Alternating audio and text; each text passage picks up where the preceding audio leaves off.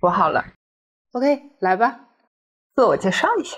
大家好，我是车车，我是 Chelsea。大家好，我是 Jessica 卡卡。今天我们的话题是，就是每人讲三部奇怪的电影，自己认为的奇怪电影。嗯，就其实这个，我我个人的理解。倒不是说奇怪电影，而是说，就是可能在大众认知或者说大众评分下，点评成绩不那么好。我们就以豆瓣为标准的话，就可能分数不是很高，甚至就只有五六分啊、六七分的这种。我觉得豆瓣评分在七分以下的电影，在大众认知范围内都属于烂片了。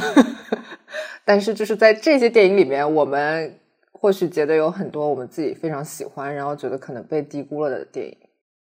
哎，等一下，我要捍卫一下我我选的那个我的 list 的三部电影，我不觉得他们任何一部是烂片，而且他们的评分就有高有低，就是我认为他们奇怪，其实跟这个豆瓣的这种大众的评分的关系不太大，而是在于就是我不知道哎，我可能没有个绝对的标准，但是当我们谈到这个话题的时候，我脑子里立刻就出现了这三部，嗯，就他们就是在我的这个归类里的。嗯，来吧，说出你的故事。这样啊，这样好，就是我们每人讲三部，然后那就我先讲。我们先这样子，我尽量不剧透，因为我觉得我的这三部电影之所以能够称为奇怪电影，就是不能剧透他们一些情节的发展和后续的这个的一些结尾啊和一些惊喜的部分，我觉得就是不能剧透才能使之奇怪。所以我不想给我们的听众破坏掉这种惊喜。嗯，呃，我尽量这样子，就是我分别讲三部，我先每部电影一句话概括一下，然后你看你买不买账，就是你喜不喜欢。好的。然后我的大概阐释一下。嗯，好。诶，我的我按照时间顺序来吧，就是这个电影上映的时间顺序，由近往远了说。好。我的第一部电影呢是去年二零二二年上映的，叫做《三千年的渴望》（Three Thousand Years of Longing）。嗯，好，描述一下。我知道你一头雾水，然后我一句话来讲，它其实是一个神灯精灵的故事，就是阿拉丁神灯那种的神灯精灵的故事，但是它是精灵的视角来讲述这个故事的。哦。就是说，像我们小时候看阿拉丁嘛，感觉它是那个，其实观众是上帝视角来看这个故事的，对，以及神灯他的那个使命就是出来完成三个愿望嘛。但是这部电影之中呢，他是精灵变成了这个讲述者，他在当代的某一次偶然的被召唤出来之后呢，他给他现在的这个所有人讲了他是如何成为精灵，被封印在那个瓶子里的。以及他之后是如何一次次的被唤起、被唤出、叫唤出来，以及他被许愿的他的故事，就是他在这个瓶子里被困了三千年，他来讲述他这三千年的经历。阿拉丁神灯前传是吗？这诶，不叫是前传，因为其实神灯精灵是一个比较传统的一个故事的模型。嗯，对，以上是我的。不止一句话了，很多句话简介。然后我要再提两个加分的点，你可能应该会喜欢。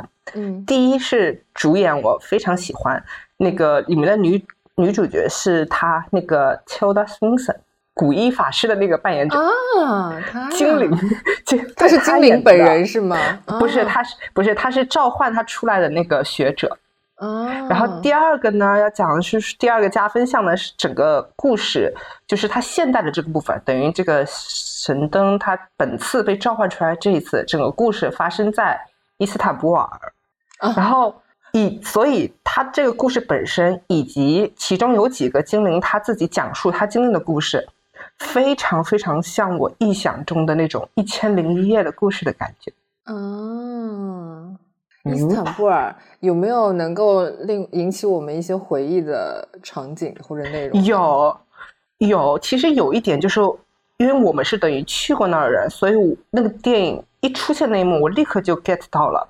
就是首先呢，比如说他们的那个本次召唤精灵出来的那个瓶子是在大巴扎买的，哦，在大巴扎淘到的。然后第二个就是。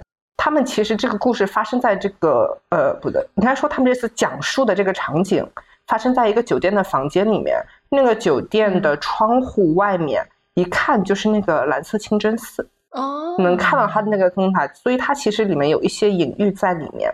嗯，但是我真的，我本人真的非常非常非常爱这个电影，它甚至在就是它在二零二二年上映期间，我在电影院里面看了它两次。但是我个人印象中我没有听说过有这部电影哎，为什么呢？对他好像他好像在国内没有没有上没有引进是吗？对他，哇，我好像还真的不太。他其实豆瓣的评分，我大概我写这个稿的时候，我大概看了一下，好像只有五六分，其实并不高。但我本人真的太爱太爱这个故事了，因为他给我感觉就是那种故事本身。嗯，嗯，如果要用一句非常那种俗套的话来讲的话，就是写给故事的情书。我 对不起，对不起。嗯，但就听你目前这个描述，我是很感兴趣，因为我个人还蛮喜欢这种带有童话色彩的，或者是一些嗯就是可能会有些许宗教意味的电影，就是整个很童对对话。嗯对对对，这个以下就是我要讲的，就是我个人，就是为什么我在去年短短的上映期间，我去电影院为它贡献了两次票房的原因，嗯就是第一遍我看完之后，我觉得我非常喜欢，它完全出乎我的意料，而且它的画面其实非常的美，它的那种美不是那种就是呃那种很绚烂的那种。就是像《阿凡达》那种的类型，它的美在于它完全符合它的故事的情境。这个呢，我要必须要说到他的导演，他的嗯。导演是著名的乔治·米勒，就是拍那个《疯狂麦克斯四》的那个人。嗯，居然是他。想到那个，对对，而且就我看完之后我也很惊讶，想说完全不一样的风格，这个导演可能自己心里面有有就是有分裂吧。然后我稍微去看了一下导演他的访谈，他是说其实他想拍这个故事很久了，嗯。他几乎就是在那个《疯狂麦克斯四》结束之后，因为就是获得成功之后，他就已经开始写这个本子，然后准备投拍这个故事。然后导演他拍这部电影的出发点，其实和我喜欢这部电影的原因是一样的，就是它是单纯的故事本身，嗯就不是说我追求一些很宏大的东西，或者要讲一个多么深奥的人生哲理，而是在于它就是故事，嗯，就是一个讲故事的故事。明白。所以在这个里面呢，就是女主角她本人的设定，她是一个故事学者，收集故事的人。对，所以刚刚讲到那个就是宗教还有故事部分了。哎，等一下，我说差了，我说早了。我先说我很喜欢它，我开始喜欢它，因为它的画面和所有东西我觉得是一体的，然后里面甚至有一个乐器，一个就是这个电影里面自创的一个乐器。这个乐器呢，它的出来的音乐我觉得非常的治愈，所以在第一次看完这个电影之后，我立刻在 Spotify 里面加入了这个里面的就是 OST 的，加入了我的歌单。嗯然后，所以在第一次看的时候，我已经意识到它有很强的一些宗教的文化在里面，和宗教的一些符号意义在里面。这个宗教，它其实我觉得更多是有点传说啊这种层面的，就是并不会让人觉得很，不会让人觉得很沉重或者有说教感。嗯，更偏向于古代神话吧。对对，所以他一开始的时候，就是他给这个女主角有个设定。我说女主角她本身是一个收集故事的专学者专家，所以她有个设定是，她为什么来伊斯坦布尔呢？她是来开一个那种研讨会这种类型。然后在研讨会上，在这个演讲上，就会有人质疑，就是因为我们现在这是一个讲科学的年代，嗯然后你还在这边给我们讲什么雷神啊，什么这种的神话搬出来，北欧神话搬出来嘛？嗯其实我个人觉得，这个就是导演他本人很想表达的一个点。应该不只是我个人觉得，导演本人确实也是这么表示的，就是在科学技术非常发达的现代，大家可能就会很容易遗忘故事本身的那种的浪漫和他所塑造的那个世界。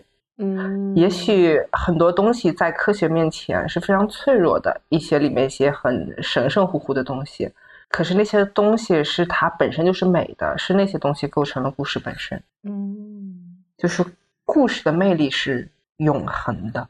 好的，我知道了这个案例。呃，谢谢。而且还有一个很特别的点是，看完这个电影之后呢，我又然后因为也看了导演他的一些访问，我就突然意识到，我们小的时候其实读过非常非常多很棒、很神奇的童话故事或者传说故事也好。我觉得可能是因为后期在影视化的过程中，迪士尼实在是太强势了。所以有的时候都快忘掉了。所以当可能想起童话故事的时候，我脑子里面第一个反应都是被迪士尼翻拍过那些，可能白雪公主啊、灰姑娘，或者像安徒生的那个呃美人鱼这样吗。嗯。哦，但我后来发现，其实我们小的时候有读过一些很悲惨的童话故事，比如说什么快乐王子、夜莺。对。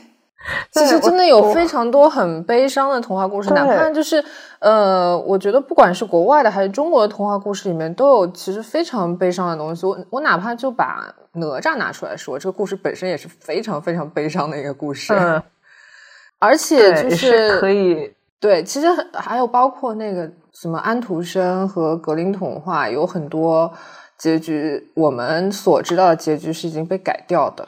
嗯，对对对对。其实童话故事本身并不完全都是 happy ending，或者说是非常温暖的。其实有很多很刺骨的现实内容。对，我觉得很多其实所谓的童话，因为在我们总体这个国内的这个语境里面，童话总感觉是给小孩看的。但我觉得它事实上本身是民间传说，只是在一些为了流传或者等等的，有一部分会被。改编成比较适应儿童去观看，因为它毕竟是个虚构的东西。嗯，但它其实故事本身是真的非常非常的有魅力。然后我读一个，就是我从豆瓣上的一个小的评语，关于这部电影，就是说科学可以解惑，但是不能解读人的内心。唯有美好的故事才能传颂千年之后，依旧给人带来心灵的慰藉。嗯，这就是我推荐这部电影的原因了。然后，所以我觉也觉得它是一个奇怪的电影。OK，呃，然后好的，好，我最后讲一个它的缺点好了，但放放心不涉及剧透，就是因为它事实上整个整个部电影里面讲了三加一个故事，其中的三个故事是就是神灯精灵他自己讲述的。然后最后的那个加一的那个一个故事呢，是精灵与这位女主角、这位故事学者之间在发生的故事。我觉得这个故事有点弱掉，嗯，因为他之前的三个故事我觉得太精彩了，有那种踌躇、那种爱和被爱等等等等的，我觉得就是情感非常的复杂，就是像我说的。我心中很美好的故事的样本，但就是现在的这故事有点弱掉，并且以它作为结尾的话，所以很多人可能不买账。但是我本身认为它只是一个讲故事的故事，所以我没有太追求它的一个结尾的一个大团圆等等的，所以它在我这里依旧是一个蛮高的评价的。嗯，好了，但可能最后可能最后这个故事对于神灯镜的以后将要碰到人来说，不是就是不是很有吸引力了。呃，对对对，他前三个故事已经足够精彩了。嗯，OK，好的。所以这个已经吃效的安利了，对吧？是的。好的，好，那接下来我要献上我的第二个电影，是一九九九年的电影，这部叫做《成为马尔科维奇》，Be John Malkovich。我跟你讲，这个，嗯，这个不要觉得这个名字绕口，一旦你看完这个电影，你脑子里全是这个名字。就就是这个会给你洗脑的这个名字，这个我我也是很喜欢这部电影。好，现在我一句话安利一下，嗯，他其实是这个故事的电影的男主角呢，是一位木偶操控师，是一个木偶艺术家。好，首先这个其实是非常有隐喻的一点。他呢，因为这个这个他这门手艺没法没办法让他吃饭了，所以他就得去找个班上。嗯，然后他，然后他，他那个班呢，他那个公司是一个半层的办公室，就是每个人进去都得那样半弯腰，就是那样弓着腰在里面工作。然后某天很偶然的是呢，他在这个办公室里面发现了一个小门洞，就是一个像小狗洞一样爬进去那种的。他发现这个小狗洞爬进去之后会成为马尔科维奇的意识。马尔科维奇是一个著名的演员。是一个真实存在的人。是这个故事里真实存在的人，还是现实？是现实中，是现实生活中真实存存在的人，是一个好莱坞演员。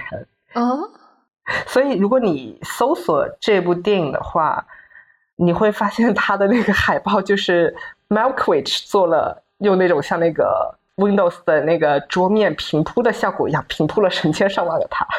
妈呀！哎，这有点头脑特工队的感觉嘛。哎，对，其实讲到这里为止的话，嗯，说什么你爬过小洞会成为这个演员，成为马尔科维奇的意识，会成为他的大脑操控他。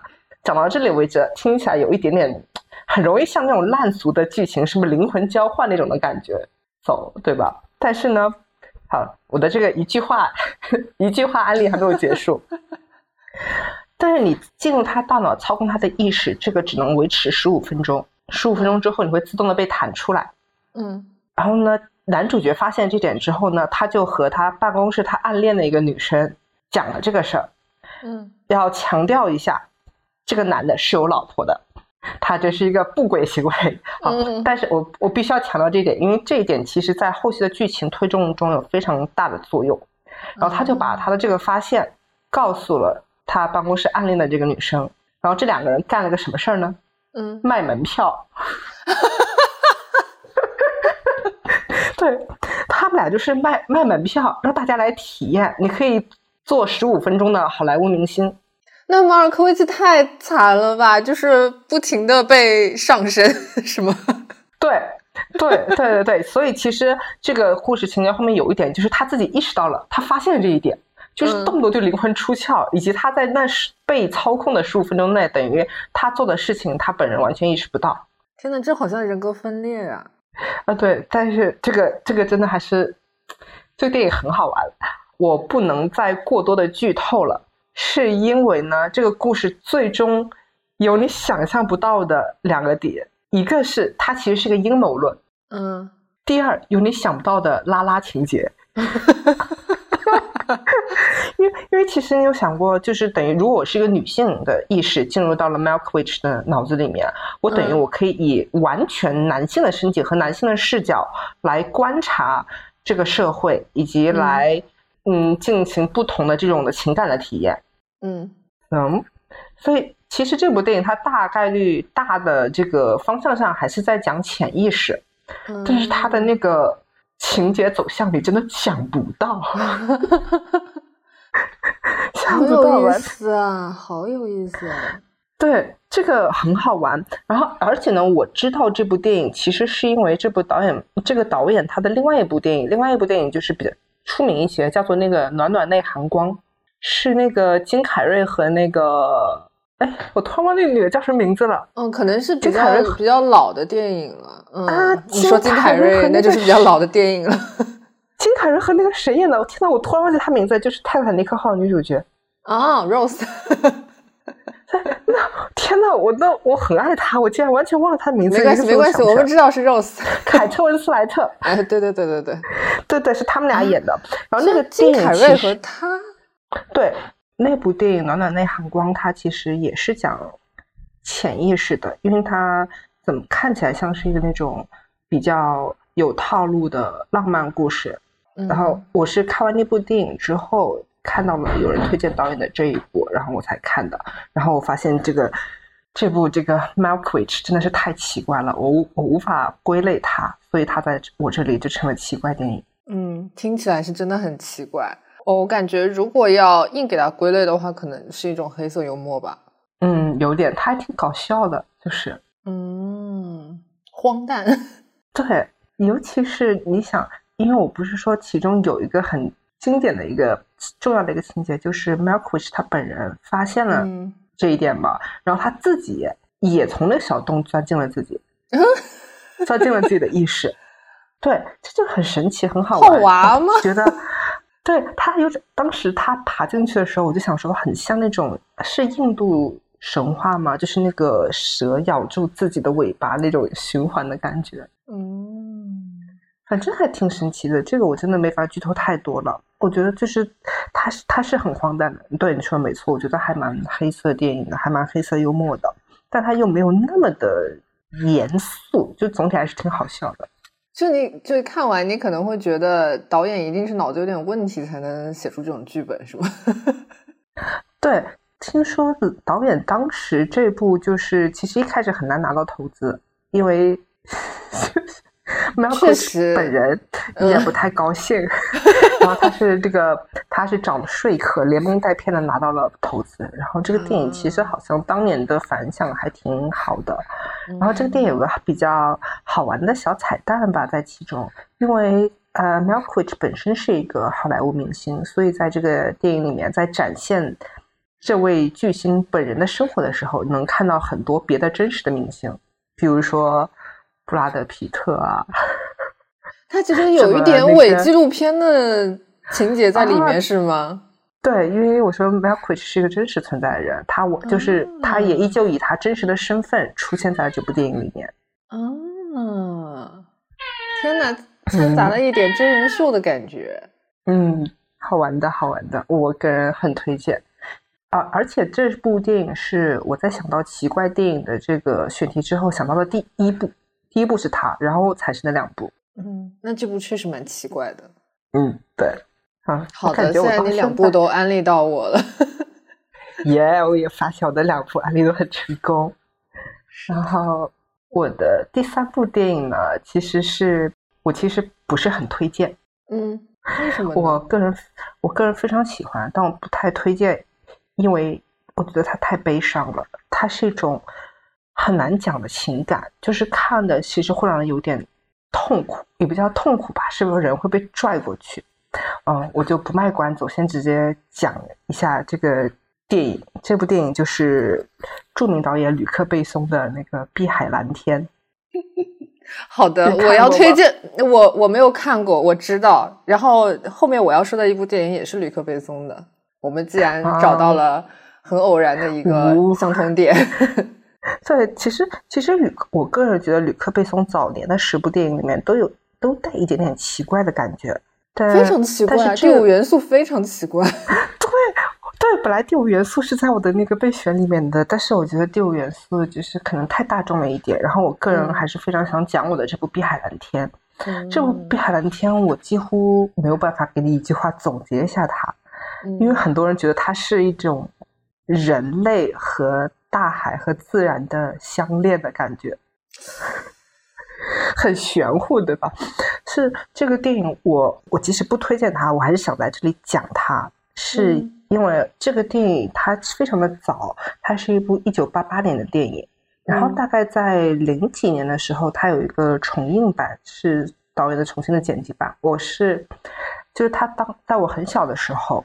我大概才在上小学的时候，我表姐在家里面看这部电影，然后我跟着瞄了几眼，其中有一个画面，就是女主角在床上醒来之后，她一抬头，大海在她的头顶上，就在她的房子，在她天花板下，然后整个像瀑布一样落下来，颠倒下来了。我就记得那个画面，我小时候跟着我表姐凑着看了几眼，我看到这个画面的时候，我就立刻离开了。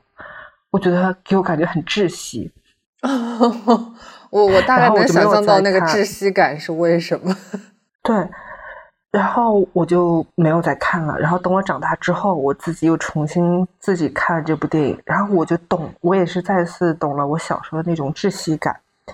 就是你记得吧？我们那个时候，我们俩在东京的那个。迪士尼公园海洋那个部分玩的时候，你说过你有一点点的深海恐惧症。嗯，其实我当时我当时没有明确的回应你，但是你跟我讲了这个事儿，我就一直记得了。就是我个人觉得呢，恐惧大海的人和热爱大海的人，他们其实对大海的感情是一样的。其实应该都是非常感兴趣，或者是对大海有一定了解的人才会有这样的情绪在吧。对，就是我作为一个热爱大海的人，我能非常能够理解恐惧大海的人那种恐惧感。就是当我想去拥抱大海的时候，我就是会有那种要被它吞噬，整个人要被融入进去的感觉。嗯，对，这种感受是相通的。而这部电影它的整体的一个诉说，完完全全的表达了这个感受，完完全全。而这是一部一九八八年的电影。它几乎就是就是我现在回想这部电影的画面，它整个就是因为它的情节故事其实不太多，也不是很复杂，但它整个就是靠它这种镜头语言，能感觉游走在水中。因为它的中文翻译叫《碧海蓝天》，事实上它的因为它是法国电影嘛，它法语就叫做《Le Grand Bleu》，其实就是 The Big Blue，The Great Blue 的感觉，就是巨大的蓝色。嗯，它总体就是讲大海。以及我觉得他的两位，他其实是一个双男主的电影。我觉得他的两位男主角真的选的非常非常的好，其中有一位是我们比较是我们的比较熟悉的是那个让雷诺，嗯，就是杀手里昂，嗯，这个演员他本身给我的感觉也是一种喜剧和悲剧双重的在他身上的感觉，对，是一种法国梁朝伟，一个一个。一个一个眼神胜过千千言万语。嗯嗯，但他其实并不是里面的第一男主了。第一男主是另外一位也叫让的男演员，他真的太适合这个角色了。嗯，所以这部电影它天然的带着那种很幽怨的宿命感，然后所以我并不推荐啊。Big Blue，嗯，Blue 也不就是对对，是的，是的，是的，就是忧伤的感觉。它就是天然的哀伤，所以它整体那个底色是非常非常的悲剧的，所以我不推荐。但是我很喜欢。嗯，那看完会加深深海恐惧症吗？你觉得？不会，我觉得看完会觉得，呃，这样讲吧，我记得豆瓣上面热评第一的短评是说，千万不要碰有童年阴影、有童年缺陷的男人，尤其是有那个 有，尤其是有那种。死亡影响的，就是双亲离世什么这种的，就是对大海反而恐惧并没有那么深，反而比较比较恐男是吗？呃，也不至于恐男了，就是可以这么说，这个里面的女主角她和男主相恋之后，她的情敌是大海和海豚。你啊，我我可以 get 到了，我可以 get 到了。对你，你不可能战胜他的，是这种的，是的。而我个人感觉，他其实导演本人，以及当我在看这部电影的时候，我不会带着任何的那种的很世俗的道德啊、婚姻的一些评判，因为他们也没结婚，所以不存在这一点。我不会带着这种的道德评判去审视他，他只是以一种就是人类比较极致的情感来衬托这种人和自然的这种和人的这种宿命感而已。嗯。嗯，而这部电影也是可以说是一个没有结局、一个开放式结局的。嗯，这个其实可能跟我喜欢前两我刚刚提到的前两部电影一样，就是它是故事本身。嗯，就你不要把它给说透，不要最后什么总结全文，不要，它就是故事，只是故事。嗯，就当看了一个故事的感觉。对，对。OK，以上。以上是你推荐的三部你觉得比较奇怪的电影，是吗？对，前两个我很明确的吃了安利，但后一个我在我会犹豫一下要不要看。而且最后一部最长，李克威松的电影都很长，动不动就两个两个多小时。哎，这样好了，我今天讲完我的三部了，等下你讲完你的三部之后，我们可以稍微排一下序。啊，排序不太好，或者就谈我们最想看，就是我们。给对方的这个电影再排一个序。OK，好的。我的三部其实我本来也想按上映时间顺序来讲的，但既然你讲到吕克贝松的话，那我也来先讲我推荐的一部吕克贝松的电影吧。我其实怎么讲呢？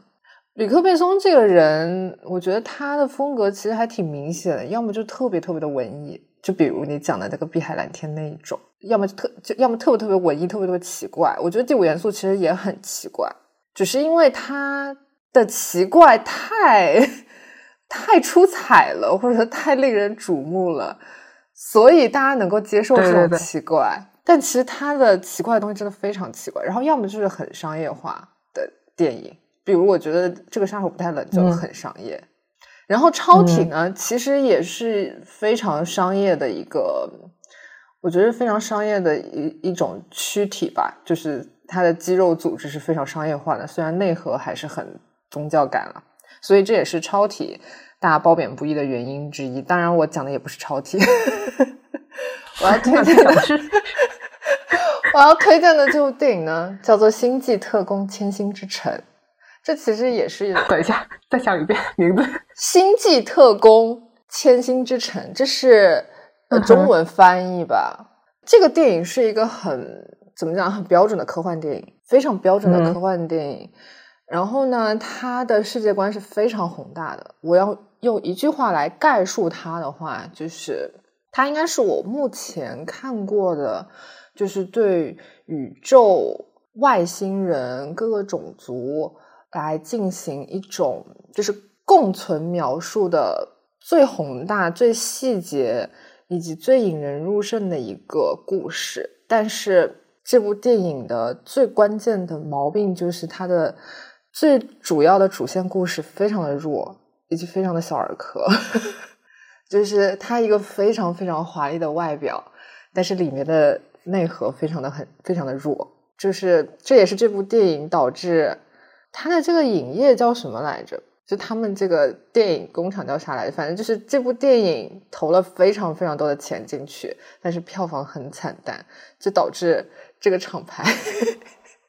因为这个电影而倒了，厂牌，好像是因为他。然后呢，也是吕克贝松影史上的一个大家所认为的败笔吧。就是票房反应什么时候的？应该是二零一几年，二零一几年，二零一六还是什么时候？我想补充一下下，因为我个人呢还是蛮喜欢吕克贝松导演的。你知道，吕克贝松就是一个嗯。一个为我个人觉得他是个后期为五斗米折腰的导演，当然这个其实并不 并不贬义，因为你知道李克贝松他本人那个著名的那个男男人的发誓，说我这辈子只拍我这辈子只拍十部电影，所以他的前期的电影和后期的电影完全是不一样的风格。就第五元素啊，这个杀手不太冷啊，碧海蓝天都是他早期的电影，就是他一开始那十部，嗯，后来。后来的电影，我觉得就是，嗯，确实会很容易商业化，但是导演本人的一些特质还是有保留的。对这部电影呢，它其实本身也是根据一个很老的科幻故事改编的，所以这也是可能导致它的内核非常弱的原因，就是比较落伍、比较过时，就是讲男女主之间的情感就非常非常的弱，就是它的支线剧情或者说它的世界观。太过庞大，太过好玩，导致于主线看起来非常的小儿科，这是它的最最大的问题。但是我个人还是认为，就是因为它非常庞大的世界观，还是很值得一看的。就我不知道你有没有看过这部电影，其实这部电影我在电影院里刷过两次，它其实非常适合在 IMAX 上看，因为它的场景实在太漂亮了。但是你有可能也会刷到这部电影的一些片段啊，就是比如说。非常里面有一个种族就是缪星，当然是里面一个非常重要的呃民族，一个缪星人，长得非常高挑，非常瘦，身材很好，然后说的都是超模来做的那个人物动作捕捉。啊，然后呢，里面还有那个瑞哈娜。里面还有 Rihanna 哦，变身的那一段表演，我不知道你有可能看过。如果你没看过的话，反正就有一些它里面的几个比较出圈的片段，一个就是缪星人，就是身材都很漂亮的那种，然后还有一个就是 Rihanna 在里面变装表演的那一段，然后还有一个是它的一个所谓的 VR 场景的，它叫 Big Market，好像。大市场就是你戴了一个头戴装置之后呢，就有点像是 VR 的感觉，你就可以看到本身本身可能现实中看是很空旷的一片沙漠，但是你就会在里面看到一个非常庞大和复杂的市场，就你还可以在里面买东西啊，跟里面的人交流啊玩啊，然后你买的东西呢还可以通过转化箱带到现实中来。哎，其实我完全吃这个案例，因为我。个人看科幻电影和看一些电影，我就是很喜欢他那种很奇怪的世界观的设定。对，他的世界观是非常非常的有意思，而里面的很多场景也是很华丽的。反正我觉得，就是涉及到主线的一些，包括男女主感情之间的一些纠葛，就是很无聊了。我吃这个案例还有点是因为我个人的我个人的一个取向，我是觉得说，其实这个世间的故事它是大概都有个套路的，大致都有那几个范本，而你本身又是个科幻故事了，真正吸引人的就是你那些完全和现实世界无关的那种的设定，这个才是会吸引我的地方。所以，你你讲的他的那个缺点，我完全接受，反而会吸引我的点的。不愧，嗯，还是吕克贝松。对，但是吕克贝松也还有一种，就是他这个人，我觉得拍的东西都挺神神叨叨的。他当然里面也包含了一种所谓的就是世界大同的观点，有一种到最后就有一种爱、救赎和原谅的那种大爱的 感觉在里面，就是大爱以及小爱的感觉在里面，你知道吗？就是我现在回头，因为我这两天有复习一下嘛，现在回头再看这个设定，我就觉得有点 ill。哎，其实等一下，你想一下哦，我们刚刚聊到了像吕克贝松比较出名的几部，以及他早前比较较好的几部作品，像我刚刚说的《碧海蓝天》，像那个这个杀手不太冷，都是很畸形的爱。对，畸形的爱。你知道，我突然想起来还有更畸形的。你知道《碧海蓝天》这部电影在电影一开场还是在最后来着？就是在那个出字幕的时候，嗯，这个导演说，就是这部电影是献给他小女儿的，这么一个悲伤人与大海的这个故事送给他女儿。星际特工好像是献给他爸爸的，他每部电影都要献给他的一个亲友，是吗？这是假公济私还是他的手段呢？我不知道，反正这个当然，这部电影的原型是一个，好像是一个法国的科幻漫画，所以它是根据这个改编的。嗯，我当然也没有看过漫画，但是本身这部电影里面的画面以及世界观的设定，我个人真的是非常非常喜欢。呃，就是里面的很多细节，哪怕可能只是一笔带过，或者只有五六秒的一个描述其中某个外星种族的，我就觉得已经足够再拍另一部科幻片出来了。因为它里面的设定就是发生在一个叫做 Alpha 的空间站里面。Alpha 这个空间站呢，一开始也是呃人类创造了一个空间站。然后呢，因为这部电影有中国的投资，所以 所以呢，就是在片头开头的时候，就是先是美国人的国际空间站，然后呢是在它的设定是二零二零年，然后中国人的。飞船和它对接了，然后大家友好会晤了，然后同时发展了这个空间站，然后地球上各国的人都慢慢的来到了这个国际空间站，然后再往后发展，就是其他星系的文明来到了这个空间站，结果这空间站就越来越来越来越大，但是因为它变得越来越大，会受到地球引力的影响，所以呢就决定把它推向更深的宇宙，就免得它坠落嘛。然后呢，他就把它往麦哲伦星系推进了。它里面的一个隐喻，就像麦哲伦就是 远航一样的那种，对航海的感觉一样。当然，这是它的一个前期设定啊。所以，就是这个地方就是所谓的千星之城，里面包含了宇宙中非常多的不同的文明、不同的语言以及不同的生物在里面。共存的感觉，你可能会有一点感觉像《疯狂动物城》，因为它里面确实有各种不同的区域，这也有水底的区域，有气态的区域，然后还有专门的那种机器人的那种金属感的、很金属、很二维感的那种区域。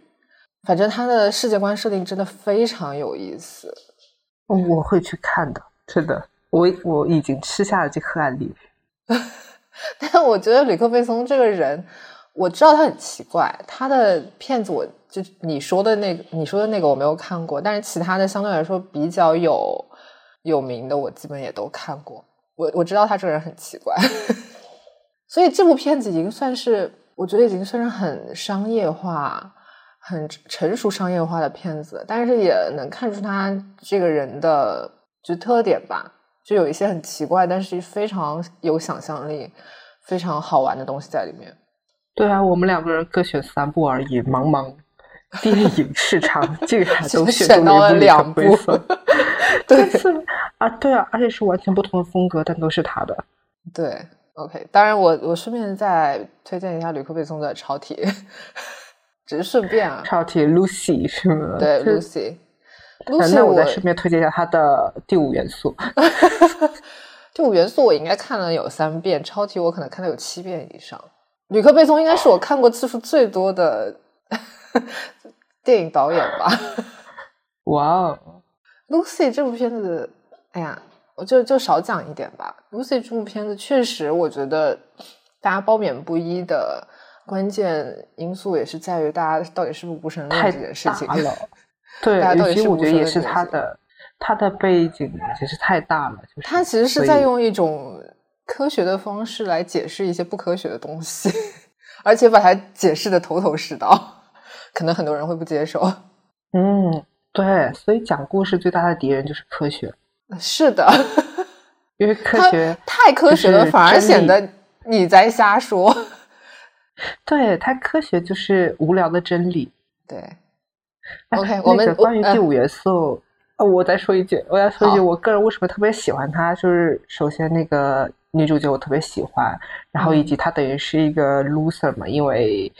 就是是一个破烂的未来之城，然后你要注意一下她的这部电影，它其实等于基本上是我觉得是当年的最强班底，它里面奇奇怪怪那种人物设定啊，还有服装设定，它的服装指导是让保罗高提耶，哇哦，怪不得，对，所以对，所以女主角那套绷带装，你不觉得？太厉害了！我觉得那个里面的服装造型和场景真的太厉害了，音乐也太厉害了，整部电影就是太厉害了，就是对，又很诡异，看起来很粗制滥造，但是其实很厉害，而且你完全会被吸引到。它其实不是粗粗制滥造，它只是一切都显得那么和现实格格不入，一切都显得和。就是每一每一件东西或者每一个人都和这个场景下身边别的东西或者别的人都格格不入，就是每一件东西都很格格不入的情况下，所以你会觉得他很粗制滥造。我就很喜欢，我明白，因为我也很喜欢。好，好，我们跳过旅客背诵这一趴吧。对，跳过，跳过。好的，我下一步要推荐的是呃，宇宙探索编辑部。这个是应该是我们目前说到最新的一部片子了。这部片子，因为我之前就跟你讲过，我觉得你应该会喜欢。这部片子我也很难用一句话描述它。我觉得它就是最官方的解释，可能是用一种伪纪录片的方式来讲述人类对于呃外星生命的一种是否可能存在的一种猜想吧。但是它整部片子也表现出来一种非常。荒诞的感觉，就每一个人都很荒诞，每一个情节都很荒诞。它最后也是一个开放式结局，它并没有说明到底有没有外星人这件事情。但是，其实整部片子给人的感觉，呃，我刚看完这部片子，感觉就是这到底说了个什么呀？但是呢，到最后我又觉得我好像也并没有，并不需要去追究它到底讲了些什么，很意识流。就是，其实你不是第一个跟我讲这个话的人，就是有我有别的朋友看完这部之后跟我说，我一定会很喜欢。嗯，就是很奇怪，很莫名其妙。对，其实其实我已经准备要去看了，但是你跟我说你要讲这一部，所以我就特地没有去看。我要全身心的第一次的接受你的安利，就是我要先先不看，然后录完这一期之后马上就看，今晚就看。对，这部片子也是很标准的，你觉得它的？导演和编剧就是没点毛病，没有人能写出这种剧情来，就多少有点病。导 演是谁呀？国内的，反正不是很有名的一个导演，好像他他的导演，他他的导演，他的编剧还是什么？是里面其中一个主演，就是整个人非常的，我没有办法说他很神经质或者怎么样，就是很特殊的一个。外星生命和人类沟通的桥梁吧，是很奇怪的人在里面。反正里面每一个人都很奇怪，你得看。好的，好的。反正我我我我就是喜欢奇怪的东西，我会的。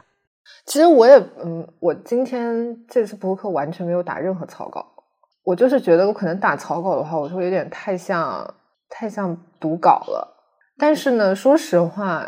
这宇宙探索呃，宇宙探索编辑部这部片子，我实在是没有办法去详细的介绍它的剧情，或者说介绍它到底讲了什么，因为它确实不知道讲了什么，就是真的一个非常意识流的案例，我也不知道我说我在说什么。对，我懂了，我们不是不想剧透，有些电影根本没法剧透，它真的没有办法剧透，我只能告诉他最后是个。开放式结局，就也没有说到底有没有外星人这件事情。但是它是一个它是一个我目前从来没有看到过的一个算是科幻题材吧。但它里面所有的场景都非常非常的朴实，或者用土来讲，就是那所谓的探索编辑部，他们就是真的是一个那种编辑部，像出版社编辑部那对种。它的设定就是曾经有一个非常呃非常热销的杂志叫做《宇宙探索》，然后这里面就是围绕宇宙探索这个编辑部里面的几个人来讲的一个故事，就是他们去探寻是否有外星生命这件事情。猫来了是吗？是的，猫一只手搭在我的腿上，没事猫可猫，你看看可见可不见，毕竟是猫。OK，对，就是懂了。猫嗯猫喜欢宇宙探索编辑部，啊，猫也奇奇怪怪。嗯反正这部片子呢，我怎么讲呢？我觉得我会推荐给任何对于外星生命这件事情有好奇心的人，以及可以接受这种非常朴实的呃非常朴实的科幻片电影镜头来表达一种非常科幻的、非常和主题格格不入的拍摄方式来表达这个主这一主题的这种东西。然后，当然我有一个嗯需要提醒的一点，就是因为它是一种伪纪伪纪录片形式的嘛，所以它的镜头有点像是有一个人扛着摄像机在跟拍一样，它的镜头有地方会非常晃，嗯可能会有点晕。嗯，就是很多人说在电影院看觉得，对，在电影院看会很晕，很不舒服，这也是很多人差评的原因之一。但是这也是某一种流派。对，这就是伪纪录片这种形式，也是我觉得给这部片子算是加分吧，就是这种令人不适的感觉，是 令人生理不适的感觉，就有人喜欢，有人不喜欢。OK，反正这个我本来就是一定会看的。现在反我应该今天晚上或者反正这周就会把它给看掉。嗯，OK，好的，你的你的都是科幻片呢？就是的，我下一宇宙部这种的其实也算科幻，因为我发现科幻这个题材就是真的大家的争议点会比较大。啊，以及它的宽容度比较高，就是你怎么编都行，这个故事对反正就是虚构的。对对，就是看你喜不喜欢而已。嗯哼，嗯，我要推荐的下一部电影呢，其实我觉得可能不能算一部电影，它应该是一个系列的电影。就是这个系列的电影，我在微博上也有偶尔说到过，就是我很喜欢的一个电影系列，但是在国内的评价并不是很高，或者说知名度并不是很高。它叫嗯 Ghostbusters，、就是所谓的捉鬼敢死队。啊，我有听说过哎，我他感觉好像曾经红极一时。它在美国是非常红的一个 IP，就甚至这两年还在做它的后续。我记得最新的一部应该是二零二一年的，就是《Ghostbusters Afterlife》吧，好像叫未来式。然后还有一部明年会上映，就它其实算是一个挺长寿的 IP 了。然后它目前的话是最早的两部，一个是一九八四年的，一个是一九八九年的两部，就是它的原始故事。这两部它的时间线就是正常的，在第一部结束之后的五年的一个故事。然后还有一部呢，算是以这个故事或者以这个世界观做的一次改写吧，是二零一六年的，但是它的卡司是 Saturday Night Live Show，就是周六夜现场的女卡司。嗯，就是几个周六夜现场的女卡司做女主演，然后整个算是性转版的 Ghostbusters 吧。然后里面有锤哥，就是我们的锤哥，在里面倾情演绎一个胸大无脑的花瓶。这部片子呢，就是我如果说完全没有看过 Ghostbusters 系列的人呢，我建议可以女生啊，因为可能嗯很多男生看二零一六这一版会有点觉得不适，因为里面确实大多数男性角色都是反派，嗯哼，或者说就是很弱智。如果是完全没有看过这个系列的话，我还挺建议先看二零一六这版的，因为这版是非常，我觉得是很成熟的商业化的喜剧，科幻喜剧。然后里面包括对于它最核心的 Ghost，嗯的刻画和描述都非常的丰富，以及视觉效果也很好。我还能稍微剧情简介一下，就是我感觉我现在脑子里没有那个整体的画面结构。捉鬼敢死队嘛，其实就是抓鬼，就是整部故事最简单来讲就是抓鬼。如果我按原版的故事来讲的话，其实就是啊，有一些比较邪恶的人想要通过一些方式把远古的一些，它是好像是苏美人神话里面的一些邪恶的恶灵带到世界上来吧。然后反正通过一些方式想要把这些恶鬼带到现在的世界上。然后呢，就是这个主角团，他们自己本身也有情绪心理方面的 doctor 博士，然后也有物理学方面的 doctor，然后他们就通过创制作了很多这种呃装备和武器，来让这些鬼变得可视化，以及能够把他们捕捉起来，然后到最后打败他们，让他们回到原来的地方去。差不多就是这个意思。它其实本身是一个很娱乐化的故事。我我听你讲的感觉，它有很多创造的空间，就是很多小的设定可以加上去，奇怪的设定。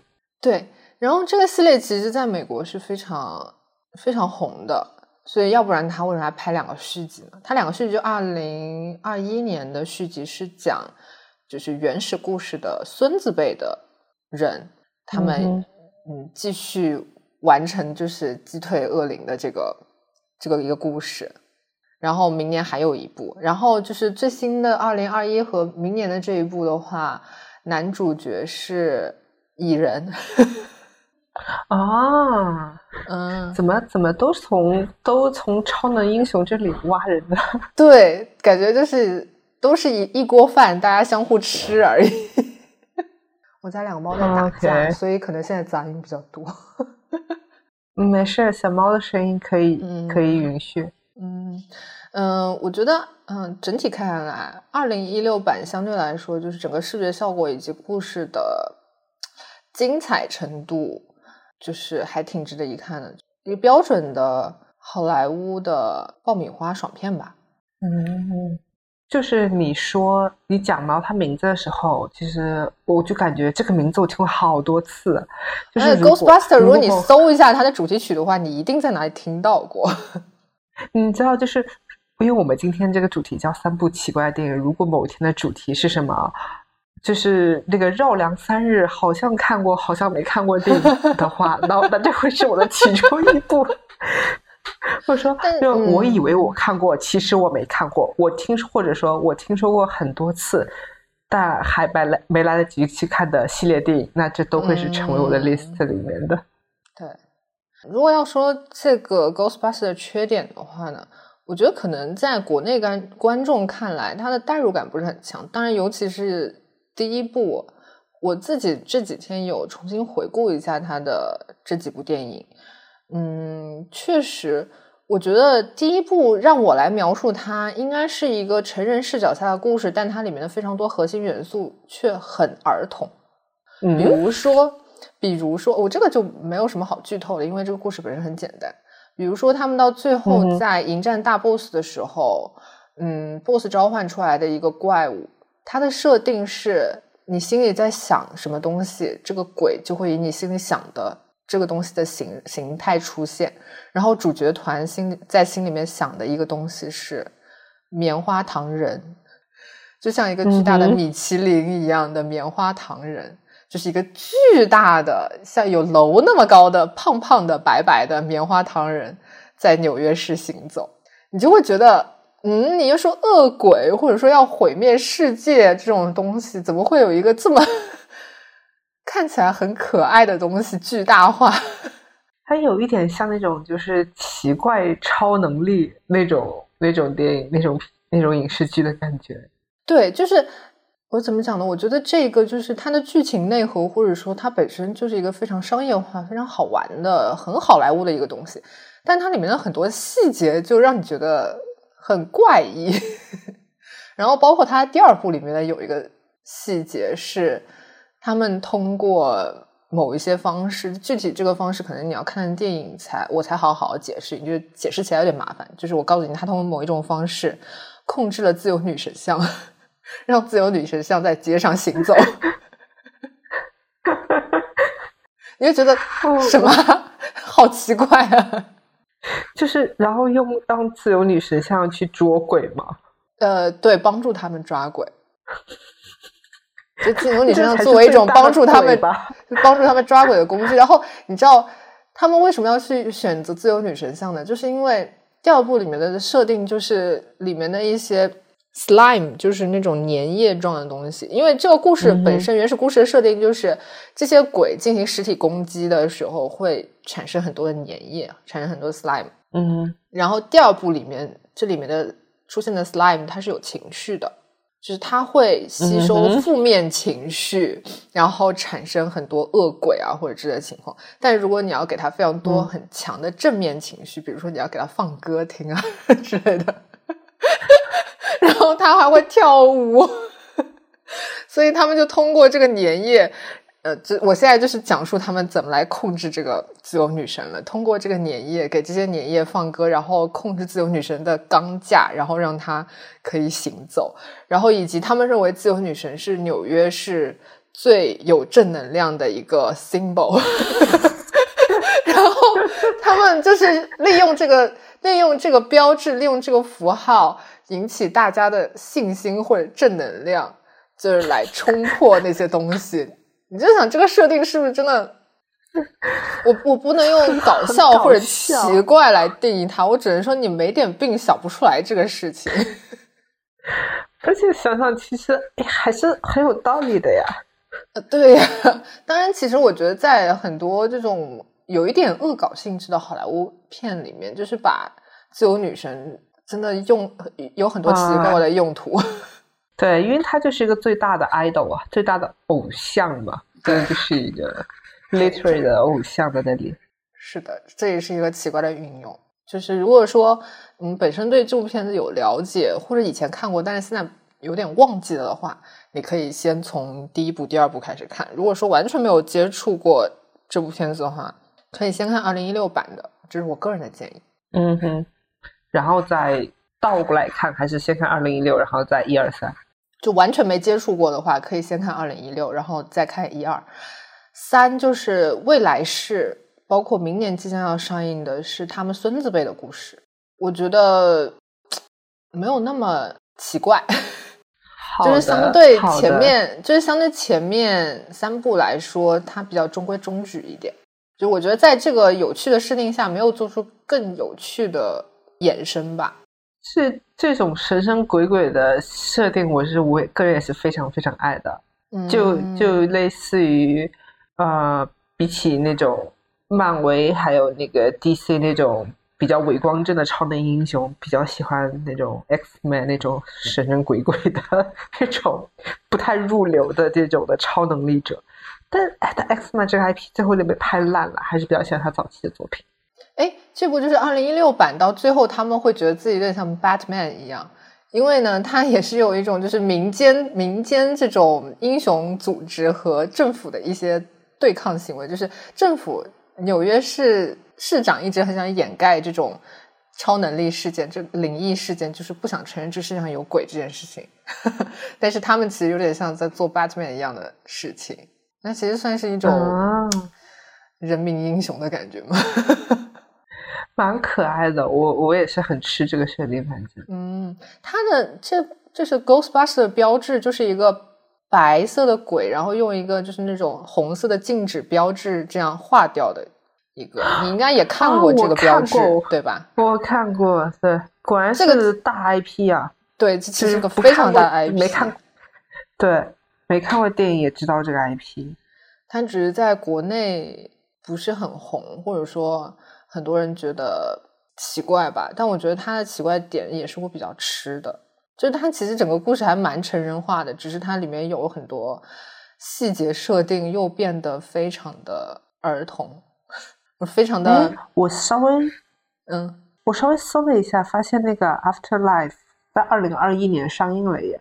对呀，就是《Afterlife》就是版，对艺人版，就是他们孙子辈的故事了。然后其实蛮好玩的一点，就是在二零一六版，虽然整个是性转版本的，但是前作的几乎所有主演都在里面出现了，因为他们主角团一共是四个人，然后包括其中的一个女生，就是原作里面的女主角，其实不是主角团，但是这个女主角戏份也很大。然后在二零一六版里面，应该是主角团里面出现了三个人客串，然后。女主角在最后彩蛋的时候出现了，这应该算是一个前作的小的彩蛋和致敬吧。嗯，我已经我已经在了豆瓣上面记下了。那你现在眼光看这个评分，嗯，评分现在我觉得就是每个人有自己的取向吧，这个评分可以作为参考了。嗯，只是参考。我觉得这个故事还是很好玩的，但是可能从我以我们现在对于电影精彩程度，或者说可能因为我们现在接受太多速食的，嗯，那种爆炸性场景，我们希望可能在短时间内看到很大信息量的东西，再回头去看一九八几年这两部的话，会觉得有点薄弱，有点单薄。对，就如果二零一六版就是很标准的。呃，画面场景很绚烂的好莱坞爆米花片了。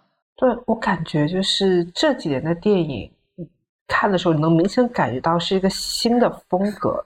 就是哪怕，嗯，就先不说什么拍摄的效果啊、画面，能明显的，它只是从讲故事的方式来说和一些呈现和这个故事想要体现的一些元素来讲，能够很明确的分辨出。这是个新电影还是个老电影？嗯，我怎么讲呢？就是，就其实就像《宇宙探索编辑部》这个电影一样，就当这部电影讲的东西，并不是所有人看完电影很快能 get 到这到底是在讲一个什么样的故事，或者说它的镜头语言是不是非常的引人入胜，就非常的绚烂。嗯，就一定会有非常多的人认为我浪费了时间看这部电影。但其实我觉得看电影这件事情本身，并不是说我一定要在这两个小时左右的时间要接受一些强大的信息量的东西。大家可能对，就又不是是又不是受教育，就是我要在电影院里坐两个小时，我在电影院里等于说刷两个小时的短视频是吧？不是的，真的不是。啊，这。奇怪电影，就我就像我说，我们当定了这个题目之后，其实我立刻想好了我的三部，但是在后续再多一想的时候，就发现这个“奇怪”这个词，就是每个人的定义都不一样。然后你当时又问我说你的一些想法，我就发现其实跟我想的，不管是我们所选的影片的类型，和我们对于“奇怪”这个的的一些思考的方向，也是完全完全不一样的。嗯，我觉得都是都是好电影，就是除非是那种明确那种啊那种烂片以外，我觉得敢于塑造一些新的故事等等的话，真的都挺厉害的，都是好的电影。对，就是我在跟你讨论这件事情的时候，我甚至还在想，要不要把我最近看到一个真的，嗯，我也可以称之为奇怪吧，就是我不知道它为什么能够烂到这个程度的一部电影，要不要放在里面讲？后来仔细想，不行。就多少还是需要有能够推荐给大家看的理由，但这部片子完全没有任何理由推荐给大家。如果非要说一个理由的话，就是可能你近十年没有见过这么烂的电影。我觉得烂片的底线真的是会被一遍一遍的刷新的。我我说我们要不要我们要不要以后聊一个就是看过最烂的电影？不了吧，就是类似于这样的。我觉得这个话题真的是会越聊越生气。我觉得为了我们。不要招乳腺结节这件事情，还是不要讲了吧。也是哦，如果讲烂片的话，我可能还得重新去看一下什么东西。对呀，你还得不高兴，你还得你还得再反复重温一下这东西到底有多烂。干嘛呢？不要折磨自己，不要做这件事情。嗯，也是也是，不要不要不要不要不要。嗯然后奇怪电影就是我其实，在列我的三部的时候，我明确的就是规避掉了一些就是所谓的那种烧脑的电影，比较悬疑或者什么倒着叙事之类的。我觉得这个不算是奇怪，因为导演在拍的时候，或者说这个剧本在构建之初，它就是一个哎，我要来搞一个魔方式的东西，我要搞一个拼图出来，就是它。然后，所以我觉得它不算是奇怪，它只能算是悬疑片或者我们所谓的烧脑电影。对，其实烧脑悬疑这个题材，它本身也是为了让观众在观影过程中对进行思考吧。所以我也，我其实根本没有想到可以放在奇怪电影这个类目中的所谓的悬疑电影，我这真的一部也没想到过。嗯，好，我觉得。我们六部全部讲完之后，反正我是会先去看那个《宇宙探索编辑部》，嗯，然后把吕克贝松的给看了，因为因为比较好补，嗯，然后捉捉鬼敢死队就可以慢慢带着看，我觉得那个会成为那种下饭的电影，就是当电视剧看。我觉得二零一六这版其实挺适合，就是跟朋友聚会的时候放在边上看。的，就是爆米花片啊，OK，嗯，那你说的三部，我会比较想先看你说第二部，就是成为那个谁，马尔科维奇，马尔科维奇，对，不要觉得片名拗口，一旦你看过之后，这个名字再也忘不掉，Milkwich，Milkwich，Milkwich，好的。然后第二想看的就是第一个那个神灯精灵的故事，嗯，然后三千年的渴望，嗯，那那个然后布鲁的话，随便看不看吧？我应该还是会看，我本人也没有推荐。嗯，你要看的话，我有资源给你哦。没事，我可以先在网飞上搜一下。哦，我我最后 要提醒大家一下，嗯，《星际特工》这部片子貌似是因为。里面某一个中国演员的原因，现在这个演员正在踩缝纫机，所以好像全网下架了。大家可能要单独去找一下资源，就是你在正式的视频网站是都找不到这部片子，而且现在你哪怕找到了，里面的剧情也是删减过的。就虽然 它的部分删不删没有没有所谓 哦。那我推荐的三部，我都没有办办法给大家提供那种。我觉得可能得找上哪里可以看。嗯，我觉得可能要找一下。嗯，那个那个，其实《碧海蓝天》因为后面有一个重映版，可以推荐大家直接去看那一版，因为那版更长，而且重映版之后确实那个画面更好。呃，因为最早期第一版上映的时候，一九八八年嘛，确实比较老了。嗯，别的都还挺新的，完全可以可以去看一下。嗯，然后嗯，好了，我们那叫什么？今年的观影 list 又增加了一些。嗯，我觉得就是，就其实。电影啊，影视剧是我还蛮一直想聊的话题的，但又怕自己聊不好，所以我们今天是用这种奇怪电影这种小的角度，很 niche 的市场里面稍微尝试了一下。我觉得，如果感觉最后结果还不错的话，以后我们可以再聊一下这种影视剧。我们自己给它定一个奇怪的、特别的主题，比较小一点的主题，然后我们可以各自聊一下。对，其实。我们俩对于影视剧的审美还蛮不一样的，包括我们自己平时看的片单基本上完全不一样。对，非常不一样。我我说一个小的小的细节，就是你应该还记得，早几年的时候，我有次问你说我会看一些就是同性电影嘛，然后你说你一部都没有看过，因为全部都是文艺片，而你不看文艺片，然后当时才意识到。他们竟然都是文艺片，就是早几年的时候，然后那个时候就第一个反应我就意识到了，我们其实看影视剧的这个这个口味还蛮不一样的。第二，我就意识到，天呐，我对文艺片的耐受度可真高。其实我也不是很爱看文，就其实我也不是很爱看文艺片，因为有一些其实我们称之为文艺片，就是因为它又臭又长。不好好讲故事，我们称之为文艺片。然后为赋新词强说愁，对，然后但是我后来意识到，哇，我对它耐受度真高，就是可能看前十几二十分钟我已经看不下去了，但我还是能把它给看完。嗯，而且你会看的一些影视类别是纯爱的东西，那我也看不了。你还相信爱情？我已经不相信了。就是就是本人就是就是平时看似潇洒，一些时候还是真的特别的恋爱脑。但是但是那个。我们曾经有相互推荐过的电影，就是我给你推荐过一个喜剧叫《单亲度假村》，然后你告诉我这个男女主角其实有合作初恋五百次，初恋五百次。但是那部电影也很纯爱，但我非常喜欢，因为它是一个喜剧外壳。其实我觉得我们俩的那个看电影的品味的不同，是在于当我们自己就是在。未知的状情况下，自己靠一些关键词的检索，我们会挑选不同的影片。但是，当我们喜欢这部电影之后，推荐给对方，大家基本上都是能吃这个安利的，因为好东西就是好东西。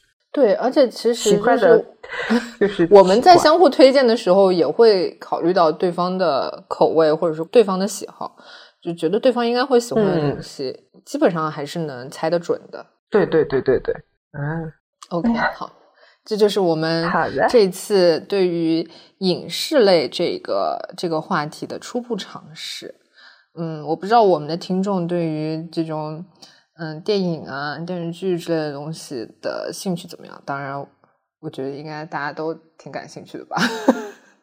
如果说我们推荐的这六部电影，大家有看过，也有自己的理解，或者说是也觉得很感兴趣，想去看的话。